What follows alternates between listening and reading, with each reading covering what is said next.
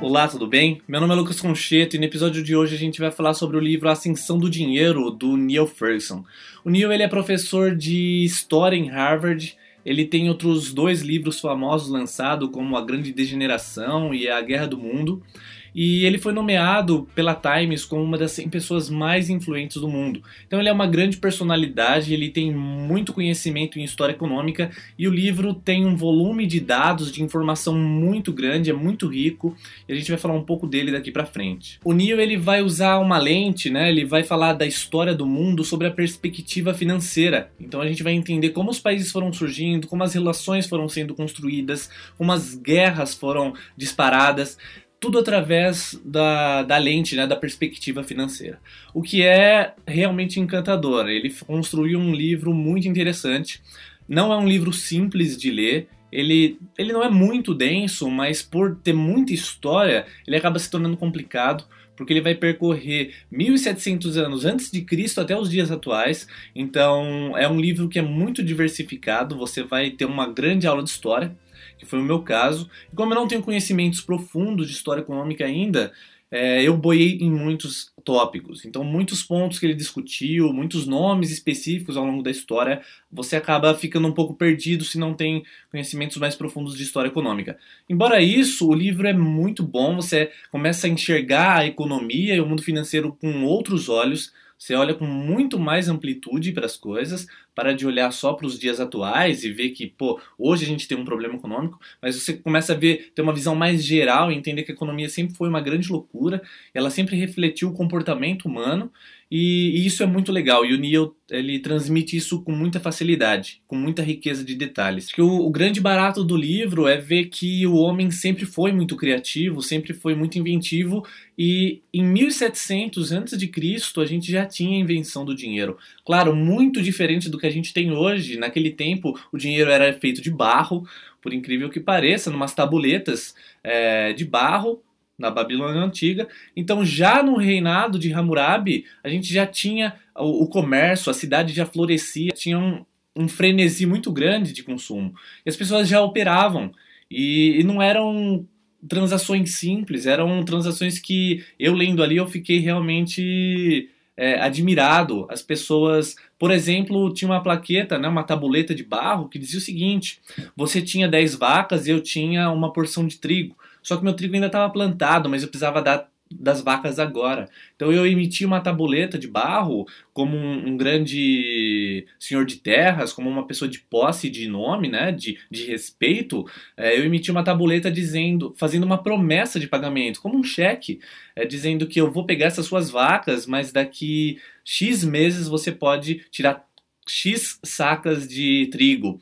E olha, 1700 antes de Cristo, os caras já tinham inventado ferramentas desse tipo. O que mostra a, a capacidade criativa e de inovação do homem desde sempre.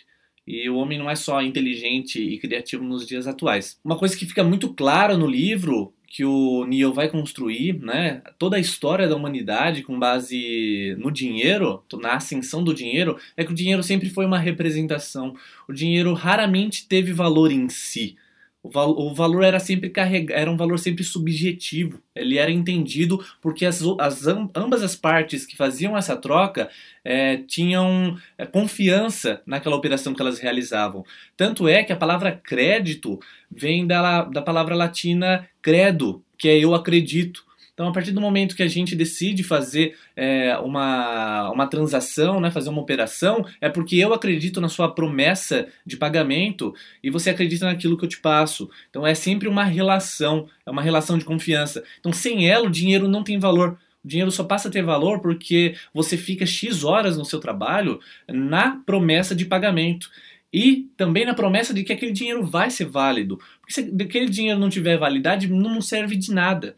Se outras pessoas não aceitarem, não serve de nada. Então é uma promessa é, de crédito, né? Uma promessa de confiança, eu acredito, e é sempre uma representação. Isso que é muito legal. Desde as épocas antigas, você tinha num país como a Inglaterra, efervescente, com muito comércio, né? Um dos grandes berços da economia moderna, você tinha várias moedas sendo emitidas por vários bancos. Então imagina, hoje a gente só tem uma moeda no país. Agora imagina um país com dezenas de moedas. Que coisa difícil, né? Em qual moeda confiar mais? Em qual moeda eu vou vender e comercializar? Então, é sempre foi uma relação de confiança. Então, o dinheiro é sempre uma representação.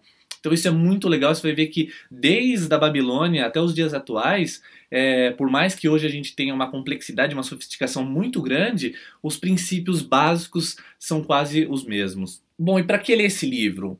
Se você estuda economia, administração ou qualquer tema relacionado a, a, dinheiro, a finanças, é um livro excelente. Tem que ser lido, porque o Neil ele vai dar uma perspectiva cronológica, né? Então ele vai falar do dinheiro dos tempos antigos, barro, prata, ouro, as cruzadas, as grandes conquistas, as guerras, Primeira Guerra Mundial. Ele fala pouco da segunda, mas fala bastante da primeira. Quais foram os estopins, qual foi a relação econômica é, que as guerras tiveram. Por incrível que pareça, quase todas as guerras são causadas por dinheiro por interesses econômicos.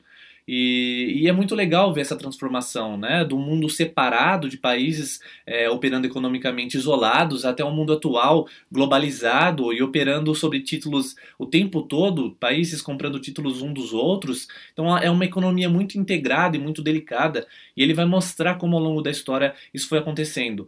E se você é um curioso em economia, no meu caso eu sou muito curioso em história econômica, esse livro foi muito bom, muito legal. Ele tem muita riqueza de detalhes. É um livro para ser relido pelo volume de informação. Ele é um, é, ele realmente uma avalanche. O cara vai jogando conteúdo para cima de você e você demora um pouco para compreender, para criar uma conexão, mas é um livro que é muito bom. Agora vamos para o top 5 aprendizados. O primeiro deles é que a economia sempre foi inconstante. Ele mostra ao longo da história, desde os tempos antigos até os tempos de hoje, que a economia sempre teve seus altos e baixos. A gente nunca teve um momento de tranquilidade. Então hoje a gente tende a olhar para os problemas econômicos e falar: pô, o mundo está péssimo, as coisas estão muito ruins. Mas se você pega um pouco de história, você vê que as coisas foram muito piores e o homem já provocou muitas situações muito, muito mais intensas e muito mais complicadas do que as que a gente vive hoje. Então a economia não é uma coisa constante, não é o tipo de coisa que você vai ter só crescimento. Ela realmente tem as suas oscilações e muitas vezes são muito fortes. Como o próprio autor fala, os cisnes negros estão por aí e quando eles atingem a gente toma um grande susto. Então a economia ela sempre foi oscilante e a história econômica mostra isso. O segundo aprendizado, em relação ao futuro, pouco a gente pode prever. Ao longo da história, analistas, gênios, matemáticos, adivinhos, todos eles erraram. Não importa os instrumentos que eles usaram, desde a matemática à adivinhação, sempre o homem é, errou.